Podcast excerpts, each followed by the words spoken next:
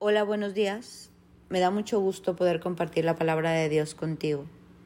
Y quiero hoy leerte lo que está en 1 de Pedro 4. Mira lo que dice. No pasarán el resto de la vida siguiendo sus propios deseos, sino que estarán ansiosos de hacer la voluntad de Dios. Híjole, esto de hacer la voluntad de Dios, ¿cómo cuesta, no? O sea, hacer la voluntad de Dios, y deja tú cómo cuesta, ¿cuál es? Muchas veces nos preguntamos, ¿y qué es la voluntad de Dios? Pues si yo hago todo bien, si yo no estoy matando, no estoy robando, soy una buena persona. Yo me acuerdo que antes de conocer a Dios yo decía eso, si yo soy súper buena, ¿en qué momento? ¿Cuál es la voluntad de Dios? Se me la paso tranquila. Pero a medida que uno va leyendo la Biblia, te das cuenta cuál es la voluntad de Dios. Y ahí te das cuenta porque a veces nos va mal, porque no recibo lo que quiero, porque por más que le pido a Dios parece que no me escucha. No sé si te ha pasado. Y dices, ¿qué le pasa a Dios? Porque a mí no me escucha. A mí me dicen mucho, Sofi, tú pide a ti si te escucha. No, nos escucha a todos. Pero yo tuve que cambiar ciertas cosas en mi vida, muchas. Yo me acuerdo que mi cita preferida era que Dios escoge lo débil, lo necio y lo rebelde para avergonzar a lo sabio porque siempre me identificaba con esa cita, porque decía, claro, yo era esa rebelde, esa necia, y hoy Dios hace la obra en mí, entonces quien me conoció desde hace años, desde que estaba en la secundaria, dicen, no cabe duda que fue Dios en su vida, ¿verdad? Porque yo era esa rebelde y necia.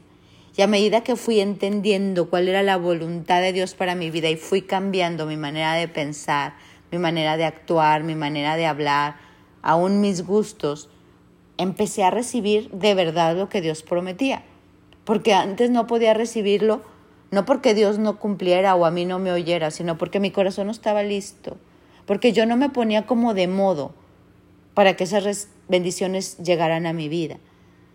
Entonces, aquí dice en esta cita de 1 de Pedro, ya no van a pasar su vida en sus propios deseos, sino que estaremos ansiosos por hacer la voluntad de Dios. Por eso es tan importante escuchar la voz de Dios, porque uno dice, a ver, dime qué quieres, porque, Señor, cuando yo te escucho, entiendo y cuando entiendo actúo y cuando actúo, obedezco y cuando obedezco recibo lo que anhelo. Entonces es muy bonito poder ver esta bendición de Dios en nuestras vidas.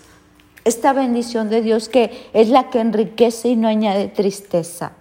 Mira cómo sigue esta de primera de cuatro en el pasado han tenido más que suficiente de las cosas perversas que les gustaba hacer a los que no tienen a Dios, como son inmoralidades, pasiones sexuales, parrandas, borracheras desenfrenadas, fiestas desenfrenadas, adoración a ídolos.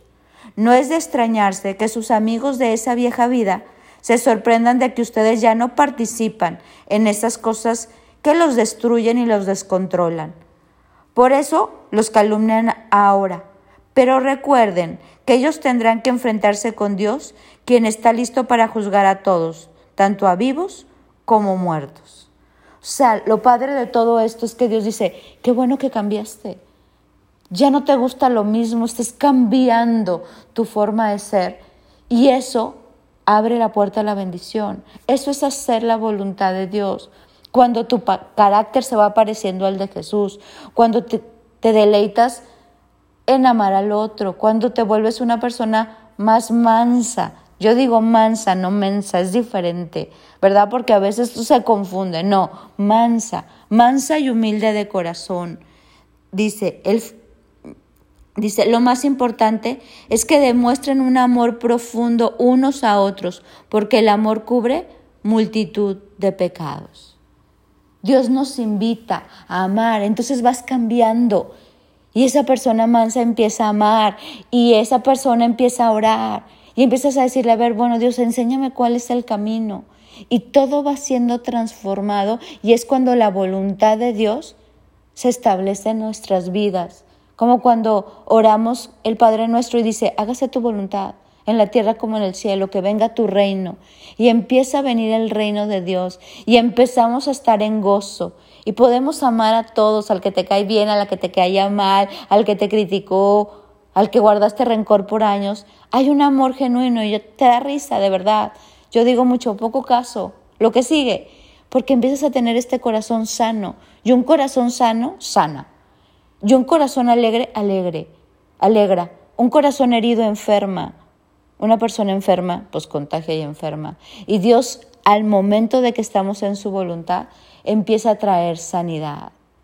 Los frutos de estar en la voluntad de Dios son los frutos del Espíritu.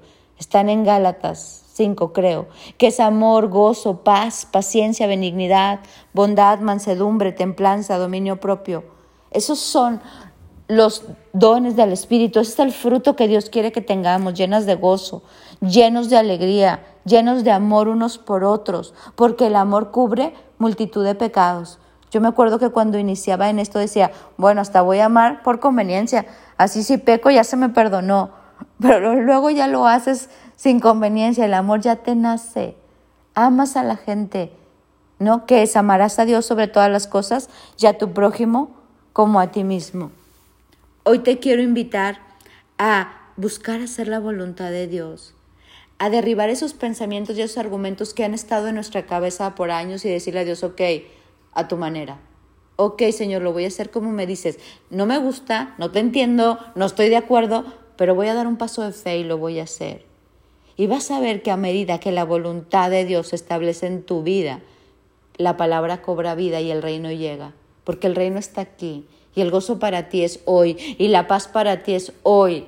Y todas las bendiciones que Dios tiene para ti es hoy, prosperidad económica es hoy, salud es hoy, protección es hoy para ti y para todos los de tu casa. Que hoy le digamos al Señor, hágase tu voluntad, hágase tu voluntad y me amoldo a ella. Y me amoldo a ella porque sé que al amoldarme estoy siendo una persona sabia. No es, a veces lo vas a decir, no estoy tan de acuerdo, pero lo voy a hacer porque quiero obedecerte. Y a medida que veas el fruto, cada día vas a hacer más su voluntad que la tuya, porque su voluntad es mejor que la nuestra. Mi nombre es Sofi Loreto y te deseo un bendecido día.